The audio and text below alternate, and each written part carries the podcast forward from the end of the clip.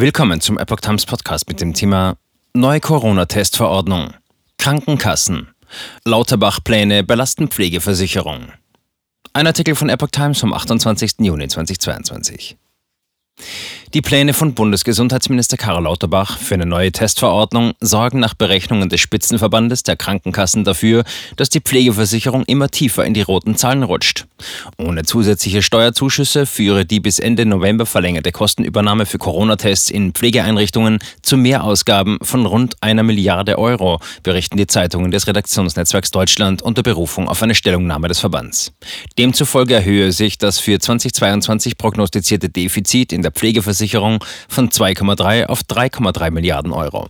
Weil die Ampelkoalition bisher ihre Zusage nicht erfüllt habe, die pandemiebedingten Mehrausgaben in der Pflege vollständig über Steuerzuschüsse zu finanzieren, müssten die zusätzlichen Kosten über höhere Darlehen des Bundes abgedeckt werden, um weiter zahlungsfähig zu bleiben, so der Verband.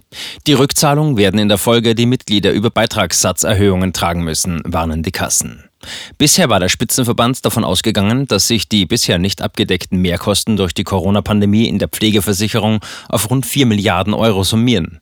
Auf Basis dieser Zahlen hatte der Verband berechnet, dass zum 1. Januar 2023 eine Erhöhung des Beitragssatzes um 0,35 Prozentpunkte auf dann 3,4 Prozent bzw. 3,75 Prozent für Kinderlose notwendig sei. Steige das Defizit weiter, müsse der Satz noch stärker steigen. Die neue Corona-Testverordnung sieht unter anderem vor, dass bei Corona-Bürgertests künftig eine Eigenbeteiligung von 3 Euro fällig wird.